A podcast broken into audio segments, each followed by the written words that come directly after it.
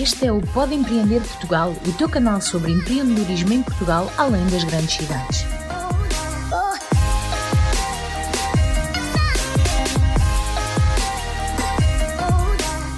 Você que sempre quis saber como os investidores pensam, o que eles fazem, como escolhem os projetos que vão investir, este é o programa que você precisa escutar. Começa agora o Papos de Anjo. Olá pessoal, o Papos de Anjo hoje está um pouquinho diferente e eu vou dizer logo o motivo. É que eu convidei para ser o meu co-host o grande amigo Davi Carvalhão. Para quem não se lembra, o Davi foi o nosso convidado no Papos de Anjo número 3, que lançamos em outubro do ano passado, de 2020. Foi um papo muito bom, muito relevante e que todo mundo gostou. Então, se você ainda não ouviu, procura aí no nosso feed o Papos de Anjo número 3, que vale muito a pena ouvir. Ok, explicações feitas, vamos ao papo de hoje. Luiz Barroca Monteiro é português, tem 44 anos, pai de quatro filhos lindos, lindos, lindos. Sempre foi inquieto, não gostava de ficar parado, sempre pronto a ajudar as pessoas. Ele se considera empreendedor desde criança, praticou voleibol durante uns bons anos, depois até chegou a montar uma empresa de organização de eventos e eventos desportivos com alguns amigos tirou licenciatura em administração de empresas pela Universidade Católica Portuguesa trabalhou em diversas empresas de diferentes tamanhos, desde as mais pequenininhas até as grandes multinacionais. Tem aquele percurso típico do empreendedor, ou seja, já abriu muitas empresas, teve sucesso em algumas, faliu outras, vendeu outras tantas, enfim. E esse é o nosso convidado de hoje. Muito obrigado por aceitar o nosso convite de falar aqui com o Pode Empreender, Luiz. Olha, antes de mais, muito, muito obrigado pelo convite para poder vir aqui partilhar um bocadinho da, do meu percurso de vida e do meu percurso profissional. Quais são os principais riscos de investir em uma startup? Olha, Plínio, eu, eu sou uma pessoa muito, muito otimista e muito positiva. E, portanto, a, a primeira uh, coisa que me vem à cabeça, que eu sei que não é aquela que é mais correta, é que não há risco nenhum. Não há risco nenhum porquê? Uh, não há risco nenhum porque se aprende. Eh, quem quer investir numa startup sabe que existe, obviamente, um risco muito grande de insucesso. É? E, portanto, se quem investe não ponderou um bocadinho, não conhece o setor onde a empresa, onde a startup está a operar, não se identificou minimamente com a equipa de gestão, então o risco é, de facto, maximizar com essa falta de conhecimento a probabilidade de insucesso. Por outro lado, também é verdade que, mesmo quando nada disto acontece, a probabilidade de insucesso também continua a ser grande, porque é muito, muito difícil uma startup eh, vingar no mercado. Eh, o investimento, o esforço, eh, tanto humano como financeiro, é muito grande. Encontrar espaço no mercado nos dias que correm, onde há uma saturação de ideias, de, de projetos, é muito grande. Uh, portanto, eu gosto por um lado de dizer que não há nenhum risco, porque se se aprende sempre, não é? E a aprendizagem é algo importantíssimo para investimentos futuros e para projetos futuros, mas claro que eu digo isto de uma forma positiva, porque o risco é, é esse mesmo. É, é, é, muito difícil, nos dias que correm, uma, uma startup conseguir arranjar o seu espaço no mercado. Existem riscos além do financeiro? Olha, Plínio, se entrarmos por aí, não vamos sair nunca. Há logo um primeiro risco que a maior parte dos empreendedores e das startups não equaciona, que é, que é um risco financeiro no que diz respeito à carga uh, fiscal que uma empresa tem. E é uma carga de tal forma alta que muitas vezes quem está a montar o seu plano comercial da sua startup se esquece de incluir esse, esse valor na sua margem comercial. Por outro lado, há um risco também que não tem a ver com investimento, que é o risco de, da fase da vida onde o empreendedor está. E o que é que eu quero dizer com isto? Um, todos nós, qualquer pessoa, uh, tem as suas contas para pagar. É? E tipicamente o empreendedor também as tem. Pode, pode acontecer que ele, a determinada fase da sua vida, tenha um buffer financeiro que lhe permita estar ali alguns meses ou alguns anos sem estar preocupado com isso pode acontecer que ele esteja ainda a viver em casa dos pais e também está de alguma maneira despreocupado com isso, mas a determinada altura o que vai acontecer é que eh, ele vai ter que precisar de ter o seu ordenado e vai ter que precisar de pagar as suas contas. Ora, quando chega a essa fase, independentemente da altura do projeto em que se está, o que vai acontecer é que se a pessoa não conseguir ter a sua sustentação, a sua sustentabilidade financeira, vai ter que começar a procurar outra coisa. E às vezes, já vi muitos bons projetos que acabam por morrer precisamente por essa fase, pela, pela necessidade de, de, de sustentação financeira pessoal, que é uma coisa que não tem a ver diretamente com o negócio. Outra coisa que também pode acontecer, e é normal que aconteça, e, e, quando as estruturas ainda não estão muito alicerçadas, tem a ver com a própria equipa, não é? Quando, porque uma startup com duas, com três pessoas, é, ao princípio é tudo muito cor-de-rosa, é como os namoros, é como os casamentos, mas à medida que as coisas vão andando, é, é natural que comecem a aparecer divergências e opiniões diferentes. E, portanto, eh, quando um projeto ainda está numa fase muito inicial, é muito mais fácil eh, um membro ou outro virar as costas e, e esquecer-se dele. Quando as coisas já estão mais, mais consolidadas e a andar, essa decisão às vezes é mais, é mais difícil, mas é, é de facto um risco, este risco humano também da, da, da, própria equipa. Atualmente, Luís, estás ligado, estás ligado a, a um fundo de investimento, a um veículo de investimento chamado, chamado Fini. Como é que tu chegas a, a, esse, a esse veículo? A Fini Ventures, é, do, do, ponto de vista uh, formal, não é realmente um veículo de investimento no sentido de fazer, fazer investimento. Uh, a Fini foi uma empresa que foi constituída há cerca de quatro anos atrás, ainda eu não estava neste, neste barco.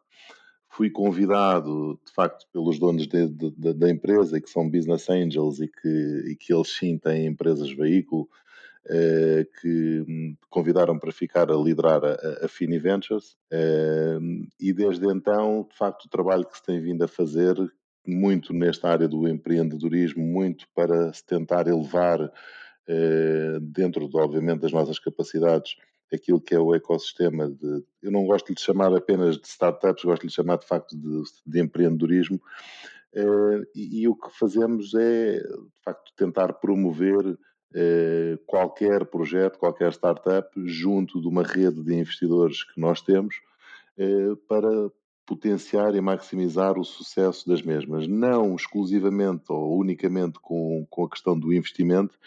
Eh, eu próprio passei por este percurso ao longo da minha vida. Muitas vezes mais importante que o investimento eh, de dinheiro do investidor, eh, é mais importante às vezes conseguir-se abrir portas comerciais, ou seja, ajudar que a empresa venda, que a empresa tenha clientes, que a empresa. Portanto, porque também só a empresa que vende eh, é que tipicamente é mais apelativa para quem está à procura de investir. E portanto eu entrei na Fini com esse cunho, temos vindo aqui a, crescer, ainda que inicialmente era para ter sido uma, uma empresa com uma plataforma de equity crowdfunding, para ser a primeira em Portugal, na altura ainda não havia legislação. Eh, tivemos ali um ano eh, meio a construir a plataforma, meio a namorar, até que tivemos que decidir, em verdade, pelo caminho que temos hoje, que é um, uma figura de um clube de investidores, mas onde não temos o investimento direto. Eh, portanto, promovemos, juntamos, aproximamos interesses de projetos com o perfil certo para o investidor e vice-versa, é? E é um bocado isto que, que fazemos.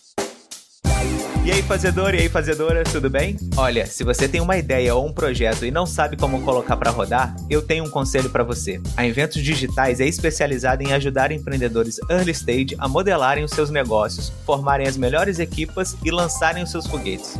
As startups que eles ajudam já levantaram mais de 30 milhões de euros, conquistaram milhares de usuários e encantam clientes em mais de 19 países. Então, se você precisa de uma ajuda para tirar a sua ideia do papel, procura o Miguel ou a Sofia da Inventos Digitais, que eles vão ter o maior prazer em te ajudar. Os contatos estão na descrição desse episódio. Como calcular o valuation da minha empresa? Eu nesse, eu nesse aspecto sou, ou seja, sou, um, sou uma pessoa que tem uma opinião uh, um pouco diferente de, daquilo que é. Óbvio que há uh, metodologias próprias para calcular a valuation, a valorização de, de uma empresa, eh, pá, recorrendo aos hábitats, recorrendo aos valores de mercados que depois possam ser divididos eh, pelo receitas, por eh, faturações, por lucros líquidos. Portanto, no, no fundo, quando estamos a falar de valuation de uma empresa, aquilo que se pretende saber é quanto é que aquela empresa vale num determinado momento. Só que é um conceito que, do ponto de vista contabilístico, quando estamos a falar, lá está, de ébitas, de lucros, é fácil, são, são números e aí não há nada que enganar, é apenas pegar na, na, nas, nas demonstrações financeiras e aplicar a fórmula. Só que isso acaba por ter muita subjetividade com vários fatores e que muitas vezes, para não dizer a maior parte deles, são muito difíceis de, de medir. E alguns deles são, de facto, se estamos a falar de uma empresa que está a operar num setor com muita concorrência ou pouca concorrência, se dentro da sua oferta eh, tem de facto alguma diferenciação significativa ou não, eh, se, por exemplo, eh, o mercado onde está a operar é grande o suficiente, eu, para mim, aquilo que mais me importa quando estou de facto a fazer uma avaliação de, de um projeto olho muito de facto para a, própria equipa, para a resiliência do, do, da, da, equipa, ok? Isso para mim é algo muito importante. Uh, olho para os canais de distribuição barra comercialização que essa empresa conseguiu abordar, porque eu posso ter um produto fantástico, mas se só consigo vender porta a porta, então estou muito limitado. Se conseguir arranjar uma forma de os clientes me virem bater à porta, portanto o meu custo de aquisição por cliente também é muito mais baixo. Uh, e portanto, eu, para mim, há aqui vários outros elementos muito importantes para quando se está a fazer a avaliação da empresa, independentemente das fórmulas que se conseguem encontrar todas pesquisando no Google ou nos, nos, nos manuais. O que é due diligence? A due diligence, e uma vez mais, eh, pegando naquilo que eu, que eu estava a dizer sobre, sobre quando estávamos a falar da valuation, não é? Eh, isto são tudo muito inglesismos e muitas terminologias, obviamente, importantes quando estamos a falar de, startups que estão à procura de, de, rondas de investimento e quando estão à procura de, de, de alguma forma, ganhar um espaço eh, para além daquele, daquele espaço que, para mim, é, é, é, de facto o mais importante, que é, de facto, se uma determinada empresa eh, tem o seu espaço no mercado. Mas o due diligence, basicamente, é aquele processo que se faz antes de análise, de avaliação, de tentar identificar de facto o que é que, o que, é que existe, o que é que pode depois valer esta empresa antes de se investir nela, ou seja, com o intuito de se poder vir a investir, com o intuito de se poder vir uh, a adquirir uma participação, um, ou seja, é, é, é, muito por aqui. Portanto, é todo o, o estudo financeiro de negócio eh, que, que, se faz por forma a, a tentar eliminar ao máximo o, o, o, risco de não se conhecer em todos os campos antes de se fazer eh, uma, uma aquisição. Gostaria de perguntar, Luís, é, dado aquilo que é a tua experiência enquanto, enquanto investidor e enquanto empreendedor que já anda há algum tempo nestas leads, qual é que tu dirias que é o maior, não lhe chamemos problema, vamos dar-lhe o nome de consultora, a maior uh, oportunidade de melhoria que o ecossistema de startups uh, português e as, as, startups portuguesas têm para, para melhorar a sua posição no mercado? Olha, David, é, é, essa pergunta é uma pergunta também que, que tem várias ramificações, se, se assim posso dizer porque felizmente, felizmente por um lado tem sido feito um grande investimento eh, do ponto de vista tanto governamental como das empresas, naquilo que diz respeito à sua promoção, ao seu marketing, não é? Isto foi tudo também muito alavancado uh, pela, pelo Web Summit e pelos eventos que se criam em torno disto tudo. Por outro lado, eu, eu sinto que grande parte, a maior parte do, do, destes, desta onda de empreendedores está mais focada e mais preocupada nas rondas de investimento do que de facto em fazer valer a sua, a, o seu negócio. Ou seja, aquilo que eu sinto é que, se calhar, há muitas startups que estão um ano a trabalhar na expectativa dali de um ano, não é terem encontrado os seus clientes, não é terem de facto feito a sua diferença, consolidado os seus processos e a sua equipa, mas sim arranjado muitos argumentos de, de, de, de marketing, muitas presenças nos mídias para depois irem tentar levantar 400 ou 500 capas, eh, quando na realidade aquela empresa, quer dizer, não vale aquilo. E, portanto, eu acho que isso é um, é um, é um, é um, é um desafio que existe de, de, de, de facto, eh, regressarmos um bocadinho, é o back to bases e, e pôr as coisas eh, no seu lugar. Outro, outro desafio muito grande vai tocar naquilo que falávamos há bocado, tem a ver com a, a, burocracia e a carga fiscal. Ainda estamos num país, de facto, com, com muita burocracia, não é? Eh, onde é preciso registros eh, de tudo e mais alguma coisa. Muitos deles, obviamente, que são muito importantes, mas que não fazem sentido nos dias de hoje não poderem ser muito mais agilizados e muito mais práticos e muito menos onerosos, porque uma pessoa que queira fazer algum tipo de alteração, algum tipo de registro, é mais uh, o imposto disto, é mais o advogado, é mais, uh, pronto, ou seja, é, é, é, ainda muito burocrático e oneroso. E depois temos, infelizmente, uma carga fiscal que é que é, ou seja, eu não sou daquelas pessoas que, que, que não reconhecem a importância de existir carga fiscal, ela existe, não está de facto equilibrada para o retorno que depois se tem e nem sequer está equilibrada com os diferentes patamares ou níveis de, de, de estágio de uma empresa, ou seja, é, e isso para mim são, são, são constrangimentos muito grandes para quem queira de facto uh, lançar um negócio e, e tentar vingar. Uh, e se pensarmos que isso tudo, e essa carga fiscal e a regularidade e tudo, uh, exige muita atenção e muito tempo de quem está à frente do negócio, que tipicamente não tem estrutura para ter um contabilista ou um financeiro a lidar com isso, é menos tempo que aquela pessoa vai estar focada a tentar fazer crescer o seu negócio. Uh, eu diria para mim que estes são assim um dos principais desafios que, que existem. Uh, os outros, uh, de entrar no mercado, de comercializar, eu para mim esses são, eu diria que são normais, não é? E, e, e agora vão depender, obviamente, da, da, do atrevimento de cada um, da forma como como encara, como procura o mercado, como eh, estrategicamente eh, percebe que um contacto que faz eh, deverá representar um potencial de 10 ou mais vendas, em vez de estar a fazer um contacto de cada vez eh, para, para uma venda de cada vez. Mas isso aí agora depende muito de cada pessoa. Você sabia que o podcast é uma excelente forma de criar engajamento com a sua audiência? Se você tem uma empresa ou trabalha como digital influencer, o podcast é uma mídia que humaniza a sua marca e aproxima os seus clientes. A Fonohouse é a melhor empresa especializada em ajudar outras empresas que desejam utilizar o podcast como mídia para alavancar as suas estratégias. Acesse fonohouse.com, procura pelo Heitor Alves e coloque o seu podcast no mundo. Eu sei que a, que a Fini tem, tem interesses e faz investimentos em África e nós temos observado, não é, que, que de um ponto de vista de, de economia global, a Ásia e a África são uh, os, os polos de maior crescimento neste momento. Uh, como é que tu vês o mercado africano para empresas portuguesas? Olha, de facto, o, eu pessoalmente uh, acredito que o futuro, uma parte significativa do futuro do mundo tanto do ponto de vista económico como do ponto de vista ambiental, passa por África. Eh, agora, a África é um continente muito grande, com uma disparidade também muito grande de país para país.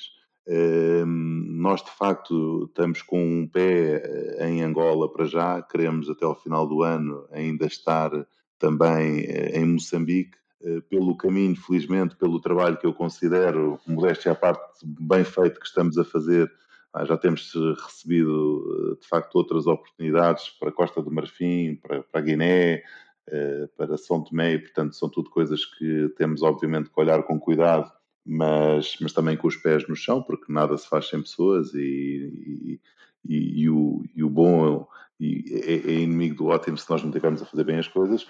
Agora, eh, é um país que tem, como todos os outros, as suas particularidades, Nos países, de facto, uh, há mais oportunidade e as coisas têm regras mais melhor definidas e, portanto, é, os negócios são, são mais claros, outros nem por isso. Eu vejo uh, África para as startups portuguesas, para uma boa parte das startups portuguesas, com um potencial gigantesco. na área da agricultura, muito, muito, muito grande, há muitas oportunidades na área da, da, da, Blue Economy também há, de facto, muito boas oportunidades para tudo o que são países costeiros. Uh, o turismo não é novidade e, de facto, já, já, há muito, já há muitas iniciativas, mas continua a ser, porque a dimensão do, do continente assim o permite. estão a existir bons passos a nível do que são as, as, as ditas fintech e, portanto, também é algo e há muito boas empresas com, com projetos e produtos muito diferenciadores, uma mais-valia muito grande. Agora, tem aqui esta, de facto, esta, esta particularidade de que não é, de uma forma geral, uh, o continente e, obviamente, os países, uh, do ponto de vista, eu acho que isto acaba por ser quase mental, mais apelativos para o empreendedor mais típico, ou seja, nós, define, de facto, decidimos fazer uma aposta para aquilo que são os países da língua de expressão portuguesa, não é? E, e, em África temos uns quantos. Não porque achamos que somos diferentes ou fazemos melhor, mas sim porque acreditamos de facto que é onde podemos fazer mais diferença. E essa diferença vem sobretudo em podermos não só eh, levar bons projetos que estejam em Portugal e na nossa rede de influência para lá, como também poder trazer eh, bons projetos de lá para cá, porque também os há e portanto, isto é um bocadinho aquilo que é a forma como eu vejo aquele, aquele continente. Bem, agradeço demais, Luiz, a, a tua disponibilidade de estar aqui e participar com a gente. Foi muito enriquecedor. Muito obrigado mesmo. Eu é que agradeço, Plínio. Eu agradeço também, David, pela, pela oportunidade e no fundo estamos aqui todos eh, com um sentimento comum, não é? Que é irmos partilhando e irmos tentando ajudar eh, quem, quem gosta de empreender e quem gosta de ter os seus projetos, não é? No fundo é um bocado isto. Com certeza, com certeza. Abraço, um Luiz. Abraço. Um abraço. tchau, tchau. tchau, tchau. É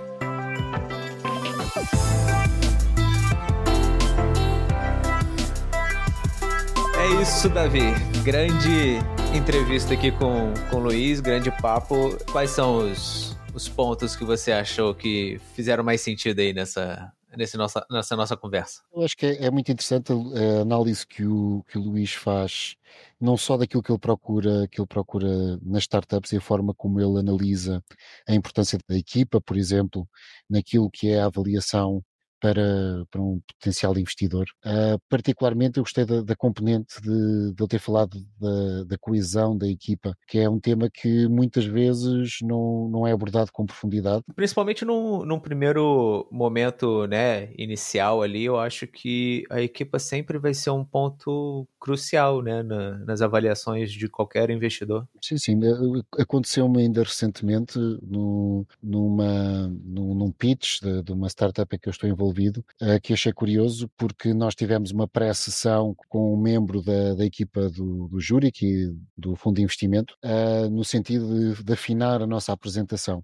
E o primeiro comentário que ele fez foi: uh, vocês têm os slides da, da equipa no fim nós queremos que esses sejam os primeiros, nós queremos que vocês comecem por nos mostrar a equipa, comecem por falar sobre as competências, como é que vocês se conheceram, como é que vocês trabalham, uh, e depois o projeto, sem dúvida que é importante, é nisso que nós vamos investir, mas vem depois. Muito bom, muito bom. Foi uma conversa muito interessante, espero que tenham, espero que os nossos ouvintes tenham gostado, nós gostamos de certeza.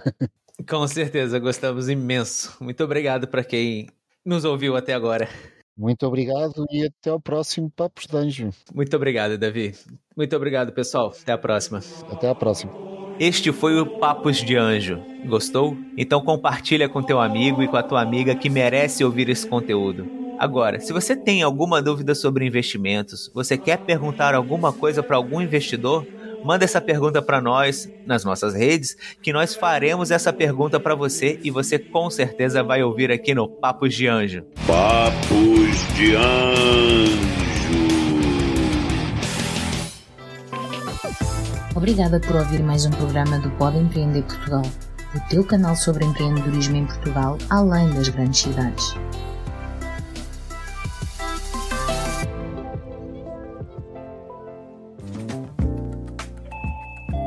Você ouviu uma edição fonohouse.com.